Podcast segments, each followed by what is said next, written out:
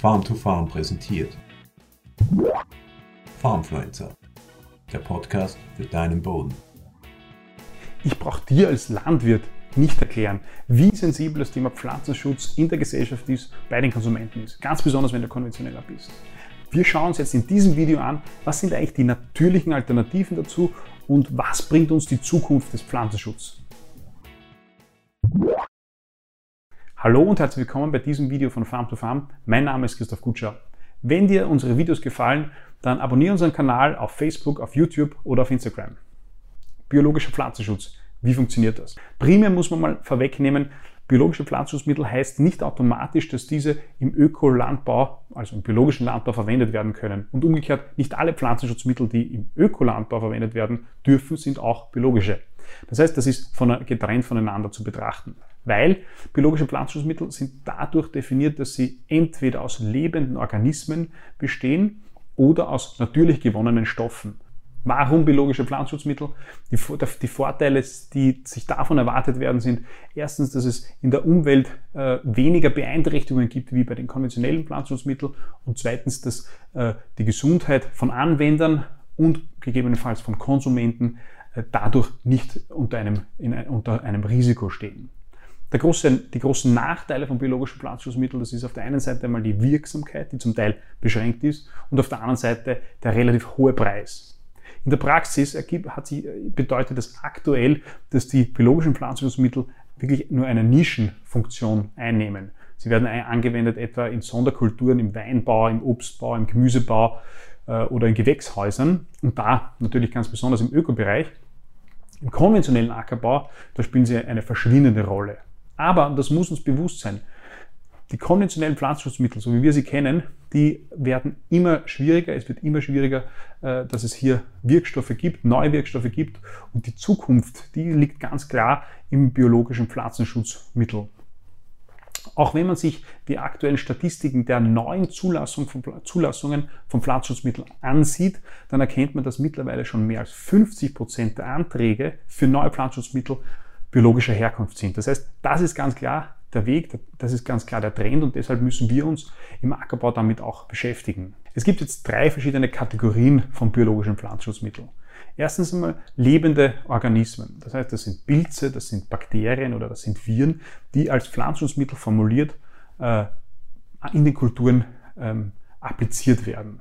Wie werden, wie werden diese, wie werden die hergestellt oder wie werden, wie werden die gefunden? Das kann man sich wirklich so vorstellen, dass Forscher in die Natur gehen und im Boden die äh, einen Boden mitnehmen und dann im Labor analysieren, welche Bodenorganismen sind da äh, enthalten und welche Wirkungen haben die. Und dann versuchen die, die Mikroorganismen, die im Boden eben natürlich vorkommen, äh, zu ähm, separieren, äh, wenn die bestimmte Funktionen oder bestimmte Eigenschaften haben ähm, gegen Schaderreger und versuchen daraus ein Produkt zu machen. Das ist gar nicht so einfach, aber das ist der Weg, wie biologische Pflanzenschutzmittel entstehen die Wirkmechanismen von diesen äh, lebenden Organismen im Pflanzenschutz, die sind hochspannend. Einerseits äh, kann das so funktionieren, dass etwa ein Pilz, der als Pflanzenschutzmittel äh, angewendet wird und aufs, auf die Pflanze auftrifft, dass der ähm, stärker ist, wenn man so will, als der schädliche Pilz und den auffrisst, also dass er parasitär ist. Eine andere Variante ist, ist dass der Pilz so dominant ist, dass er, dass, dass er die, das gesamte Blatt oder die Wurzel, je nachdem, wo er ähm, appliziert wird, äh, dass, er das, dass er den gesamten Raum und die Nahrung äh, für sich einnimmt und somit die schädlichen Erreger verdrängt werden können. Die, eine ganz, ganz interessante, äh, ein ganz, ganz interessanter Mechanismus aus der Natur, äh, wie diese lebenden Organismen als Pflanzenschutzmittel eingesetzt werden können, das ist die sogenannte induzierte Resistenz. Das klingt kompliziert, ist aber eigentlich nichts anderes wie die Impfung beim Menschen.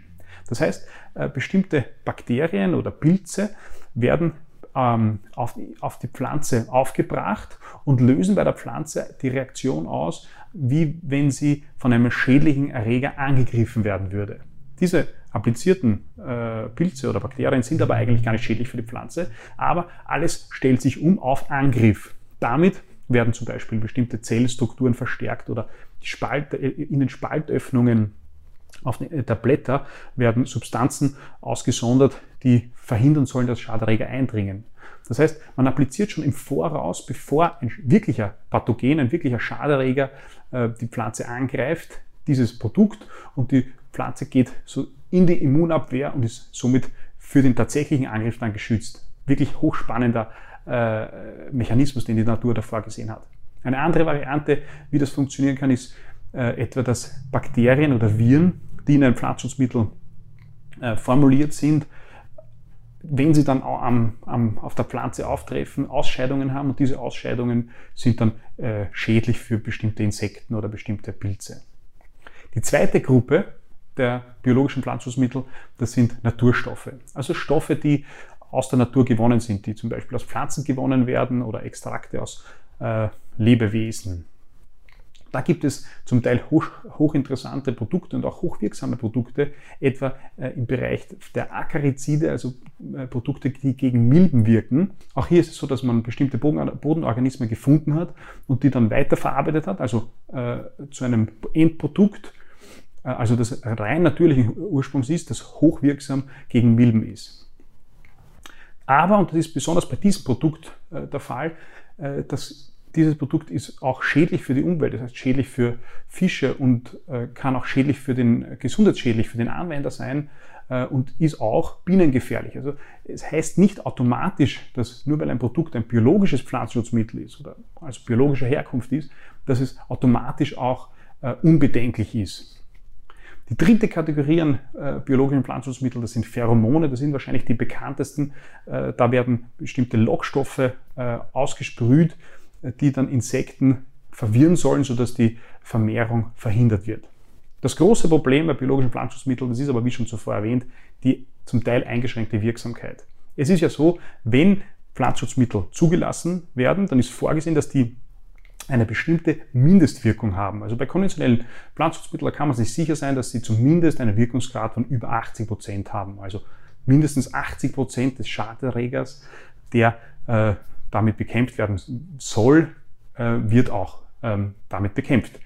Bei biologischen Pflanzenschutzmitteln, äh, die erreichen diese hohen äh, Wirkungsgrade nicht.